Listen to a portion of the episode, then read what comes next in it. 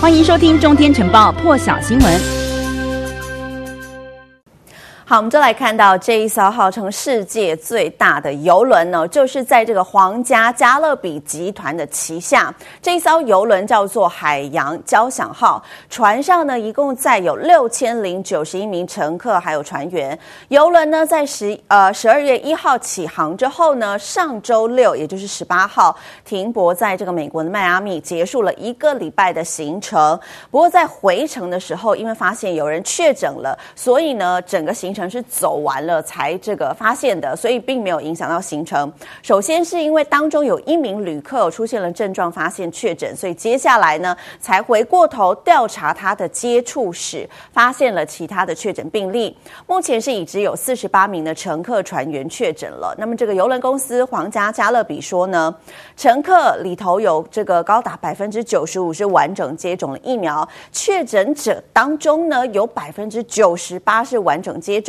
那么目前呢还不晓得这些人是不是感染了这个新的变异株 Omicron。不过根据这个皇家加勒比的规定呢，船上所有。呃，年满十二岁以上的旅客呢，都必须要完整接种哦，并且呢，要在登船之前检测，检测结果要呈现阴性才可以登船。那么公司呢，也强烈建议旅客登船之前呢，要接种加强剂，但是目前还没有强制要接种加强剂。声明当中也指出，这个确诊的乘客呢，都是无症状或是轻症的。而至于这一艘海洋交响号未来的行程呢，暂时是不会受到这个群聚感染的影响的。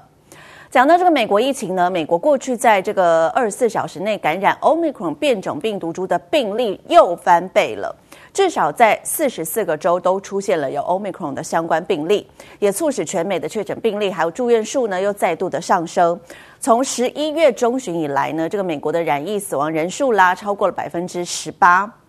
而且在这个。每天平均呢，算一算哦，大约是有一千三百人死于新冠肺炎了。尤其是在美国的这个东北部，像是康乃狄克州啦，还有缅因州，新增确诊率是持续的飙升。目前纽约也正在受到这个 Omicron 新的变异株的重击。美国总统拜登呢，在这个月初的时候有发表了一场演说，当时他就曾经提到要加强防疫措施，包含要扩大这个家庭检测啦，也要求搭机入境美国的旅客要要。出示出发前二十四小时内的这个筛检结果，也鼓励大家要接种这个疫苗的加强剂。白宫的最新声明也指出了，拜登总统今天将会进一步的针对这个疫苗发表新的谈话，同时呢，也会对一些这个不愿意接种疫苗的美国民众要发出严重警告了。一起来听。For those who choose to remain unvaccinated, he'll issue a stark warning and make clear unvaccinated individuals will continue to drive hospitalizations and deaths. That is not trying to scare people, or maybe it is trying to make clear to people in the country what the risks are here of not being vaccinated.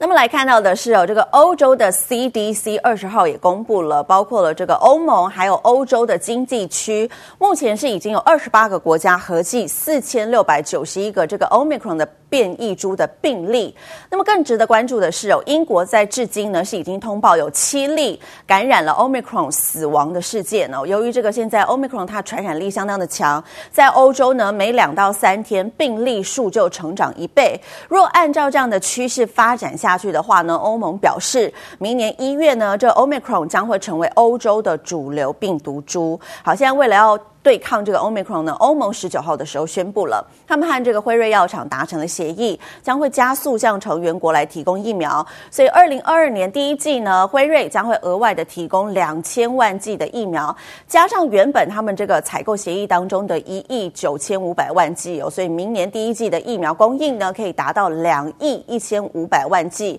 而至于对呃讲到这个疫情呢，世卫秘书长谭德塞是表示，向大陆来喊话了，对大陆说呢，必须。要主动、更主动的来提供跟新冠病毒起源有关的数据还有讯息。他也强调呢，与其现在庆祝然后悲伤，不如现在呢大家都取消活动，稍后再庆祝。现在必须要专注在结束这一场疫情大流行。谭德塞也呼吁全球要齐心协力，希望可以在明年结束这一场疫情。另外，他也指出，这个 Omicron 变异株的传播速度是比 Delta 来得更快，已经有证据显示了，更有可能会导。导致这个已经接种过疫苗的人染疫，或是曾经染疫的人再次染疫。一起来听。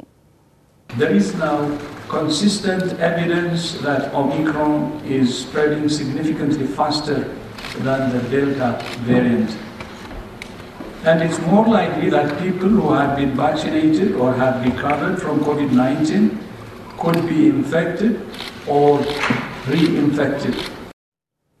讲到这个 Omicron 变异株呢，现在已经蔓延全球多国了。来看到的是新加坡，至今也累计有七十一人确定感染了 Omicron，而且当中有六例是本土的案例。而另外呢，这个当地的卫生部昨天表示呢，发现，在新加坡有一间健身房疑似爆发了 Omicron 的群聚感染，因为当中有三个人确诊，两个人已经验出是感染 Omicron 了，另外一个人这个检测结果还没有出炉。那么这三名的确诊者呢，其实也是已经完整接种过疫苗的，所以目前症状属于轻症。当局呢还在追踪他们的这个相关的接触者。那么根据了解呢，这三名的确诊者年龄都很年轻，介于十八岁到二十四岁，他们都是在出现有发烧啦、喉咙痛。等等的症状，各自到诊所就医裁剪，随后呢才知道自己确诊了。那么这三起个案呢，近期没有旅游史，疫调的结果发现呢，他们是在这个这个月的十五号到十七号这段时间，曾经造访过同一间的健身房。那么和这个个案有密切接触的健身房员工，还有这个顾客呢，也将被隔离。在同一段时间曾经到过同一间健身房的这个顾客，也会接受 PCR 的裁剪了。另外呢，终于是有比较好的消息传出哦。欧洲药品管理局呢，二十号授权十八岁以上的人呢，可以使用美国诺瓦瓦克斯的疫苗。欧盟执委会呢，随后也予以批准，让这个诺瓦瓦克斯疫苗呢，在欧洲现在呢，成为了欧盟批准的第五款这个新冠疫苗。根据两项大型的研究数据显示，诺瓦瓦克斯疫苗的效力大约是百分之九十。欧洲的药品管理局是表示呢，经过彻底的评估，欧洲药品管理局一致得出了结论，这款疫苗的数据是可靠的，也符合欧盟的效力、安全性还有品质标准。欧盟药品欧盟的药品管理局呢，做出批准授权使用后不久，这个欧盟执委会呢也批准了诺瓦瓦克斯疫苗的使用。那么这个药厂是表示哦，根据他们跟欧盟签订的两亿剂疫苗供应合约呢，明年一月就会开始向这个欧盟二十七个成员国来出货了。欧盟执委会也说，这个成员国呢在第一季订购了一共是两千七百亿的这个疫苗。足以提供一千三百五十万人能够接种诺瓦瓦克斯的疫苗。更多精彩国际大事，请上中天 YT 收看完整版，也别忘了订阅、按赞、加分享哦。